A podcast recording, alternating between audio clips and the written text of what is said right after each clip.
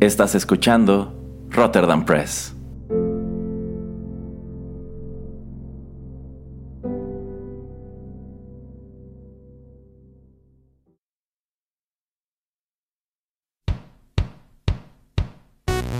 Esto es Rotterdam Chips, pedacitos de nuestra biblioteca que compartimos contigo.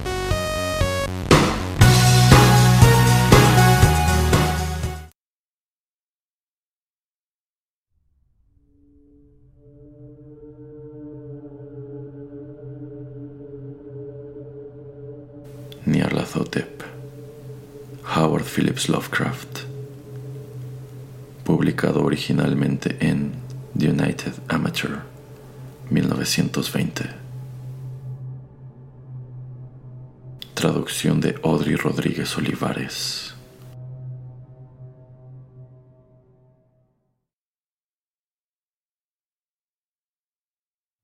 Nyarlathotep, el caos reptante. Yo soy el último.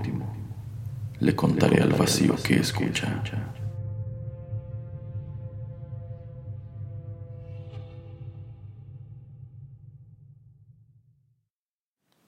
No recuerdo de forma precisa cuándo comenzó, pero fue hace meses. La tensión general era horrible. A una temporada de revueltas políticas y sociales se añadió una extraña y melancólica aprensión de un horrible peligro físico, un peligro generalizado y que todo lo abarcaría, un peligro que solo se puede concebir en los más terribles fantasmas de la noche.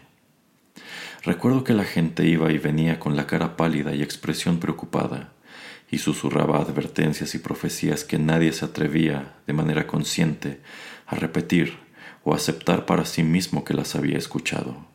Un sentimiento de culpa monstruosa se extendía sobre la tierra, y de los vacíos que hay entre las estrellas soplaban corrientes que hacían temblar a los hombres en la oscuridad y los lugares solitarios. Había una alteración demoníaca en el orden de las estaciones. El calor se prolongó durante el otoño de manera espantosa, y todos sintieron que el control del mundo, y tal vez del universo, había pasado de manos de dioses y fuerzas conocidas a manos de dioses o fuerzas desconocidas. Fue entonces que Nyarlathotep salió de Egipto. ¿Quién era? Nadie lo sabía, pero era de la vieja sangre nativa y tenía el aspecto de un faraón. Los feyas se arrodillaban cuando lo veían, pero eran incapaces de decir por qué. Él decía haber surgido de la oscuridad de 27 siglos y que había escuchado mensajes de lugares fuera de este planeta. A la civilización llegó Nyarlathotep, moreno, delgado y siniestro, comprando extraños instrumentos de vidrio y metal y combinándolos para convertirlos en instrumentos todavía más extraños. Hablaba mucho de ciencias, de electricidad y psicología y hacía exhibiciones de poder que dejaban a sus espectadores sin palabras, tanto que aumentaron su fama a una magnitud impresionante. Los hombres se aconsejaban los unos a los otros que fueran a ver a Nyarlathotep, y temblaban. A donde iba Nyarlathotep desaparecía el descanso, pues las madrugadas se llenaban con gritos de pesadillas. Nunca antes los gritos de pesadillas habían sido tal problema público. Ahora los hombres sabios casi deseaban que se prohibiera dormir en las madrugadas, para que los alaridos de la ciudad molestaran menos espantosamente a la pálida y lastimera luna que brillaba tenuemente sobre las aguas verdosas que corrían bajo los puentes y los viejos campanarios que se derrumbaban contra un cielo enfermizo. Recuerdo cuando Nyarlathotep llegó a mi ciudad, la gran, la vieja, la terrible ciudad de incontables crímenes. Mi amigo me había hablado de él y de la irresistible fascinación y lo llamativo de sus revelaciones, y yo ardía con fervor por explorar sus misterios más escondidos. Mi amigo me dijo que eran horribles e impresionantes, más allá de mis más enfebrecidos pensamientos, que en una pantalla de una habitación a oscuras se habían proyectado imágenes proféticas que nadie, a excepción de Nyarlathotep, se había atrevido a profetizar y que en un chisporroteo de sus chispas les había quitado a los hombres aquello que no se les había quitado antes y que solo se mostraba en sus ojos. Y escuché que en el extranjero se rumoraba que los que conocían a Nyarlathotep podían ver cosas que otros no. Fue en el cálido otoño que pasé la noche con las multitudes ansiosas por ver a Nyarlathotep. A través de la pesada noche y las interminables escaleras que llevaban a un cuarto asfixiante. Y vi en una pantalla las sombras de seres encapuchados escondidos entre ruinas y caras amarillas y malignas espiando desde detrás de monumentos caídos. Y vi al mundo batallar contra las tinieblas, contra las oleadas de destrucción procedentes de lo más recóndito del espacio, arremolinándose, agitándose y batallando alrededor de un sol que se iba debilitando y enfriando. Entonces las chispas comenzaron a saltar de forma sorprendente sobre las cabezas de los espectadores y los cabellos se erizaron, a la vez que sombras todavía más grotescas de lo que puedo expresar salieron y se posaron sobre las cabezas. Y cuando yo, que era de pensamiento más frío y científico que el resto, murmuré una protesta temblorosa sobre falsedad y electricidad estática, Nyarlathotep nos guió a la salida, por esas escaleras hacia abajo, a las húmedas, calientes y desiertas calles de la medianoche. Grité tan fuerte como pude que no tenía miedo, que yo nunca podría tener miedo, y otros gritaron conmigo como forma de consuelo. Nos juramos los unos a los otros que la ciudad era exactamente la misma, y aún vivía. Y cuando las luces eléctricas comenzaron a desvanecerse, maldecimos a la compañía una y otra vez, y nos reímos de las caras extrañas que hicimos. Creo que sentimos algo descender de la luna verdosa, pues cuando empezamos a depender de su luz, de modo involuntario, hicimos una formación extraña y parecíamos conocer nuestro destino, aunque no nos atrevíamos a pensar en ello. Una vez miramos al pavimento y encontramos que los adoquines estaban flojos y desplazados por el pasto, con poco menos que una línea de metal oxidado que mostraba el lugar donde alguna vez habían pasado los tranvías, y una vez más vimos un tranvía solitario y sin ventanas, arruinado y volcado. Cuando volteamos a ver el horizonte, no pudimos encontrar la tercera torre que se encontraba cerca del río, y nos dimos cuenta de que la silueta de la segunda torre estaba rota de la parte superior. Entonces la formación que hicimos se separó en delgadas columnas y cada una pareció tomar una dirección distinta. Una de ellas desapareció en un estrecho callejón que estaba a la izquierda, dejando solamente el eco de un chocante gemido. Otra bajó por una entrada del metro que estaba atestada de hierbajos, dando alaridos y riendo como locos. Mi propia columna se vio atraída hacia el campo abierto y sentí un escalofrío poco nada común en el cálido otoño, pues mientras caminábamos furtivamente en la oscuridad del páramo, vimos que nos rodeaba el demoníaco brillo lunar de nieves malignas, nieves sin caminos, inexplicables, divididas por la mitad en una sola dirección que daba hacia un abismo tan negro que contrastaba con sus paredes brillantes. La columna parecía muy delgada mientras avanzaba somnolienta hacia el abismo. Yo me quedé rezagado, pues la hendidura negra en medio de la nieve iluminada por la luz verdosa me provocaba terror, y creí escuchar las reverberaciones de un lamento desasosegado a la vez que mis compañeros desaparecían. Pero mi poder de resistencia fue poco como si estuviese atraído o me hubiesen llamado aquellos que se habían ido antes, medio floté entre los colosales montones de nieve, estremeciéndome, asustado, hacia el vórtice de lo inimaginable. Extremadamente sensible, estúpidamente delirante, solo los dioses que fueron podrían explicarlo. Una enfermiza y sensible sombra retorciéndose en manos que no son manos y arremolinándose ciegamente, dejando atrás medianoches fantasmagóricas de creación putrefacta, cuerpos de mundos muertos con llagas que alguna vez fueron ciudades, vientos de muerte que rozan las estrellas pálidas y las hacen titilar tenuemente, vagos espectros de cosas monstruosas pertenecientes a más allá de los mundos, columnas entrevistas de templos sin santificar que descansan en rocas sin nombre debajo del espacio y que alcanzan hasta los vertiginosos abismos por encima de las esferas de luz y de oscuridad y a través de este nauseabundo cementerio del universo, el sordo y enloquecedor batir de los tambores, y el fino y monótono alarido de las flautas blasfemas provenientes de los inconcebibles y oscuros aposentos más allá del tiempo, el detestable golpeteo y pitido allá donde bailan lenta, torpe y absurdamente los gigantescos y tenebrosos dioses definitivos, las ciegas, mudas e imbéciles gárgolas cuya alma es Nyarlathotep.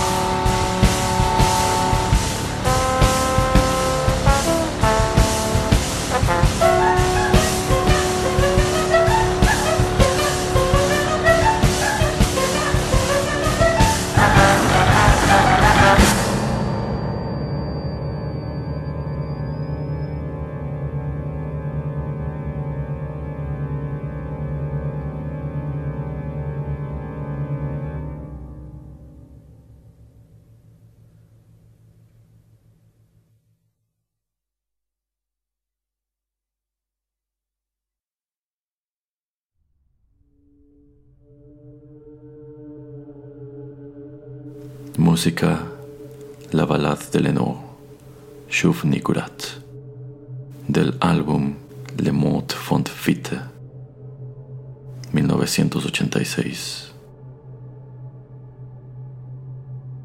Esta fue una producción de Rotterdam Press.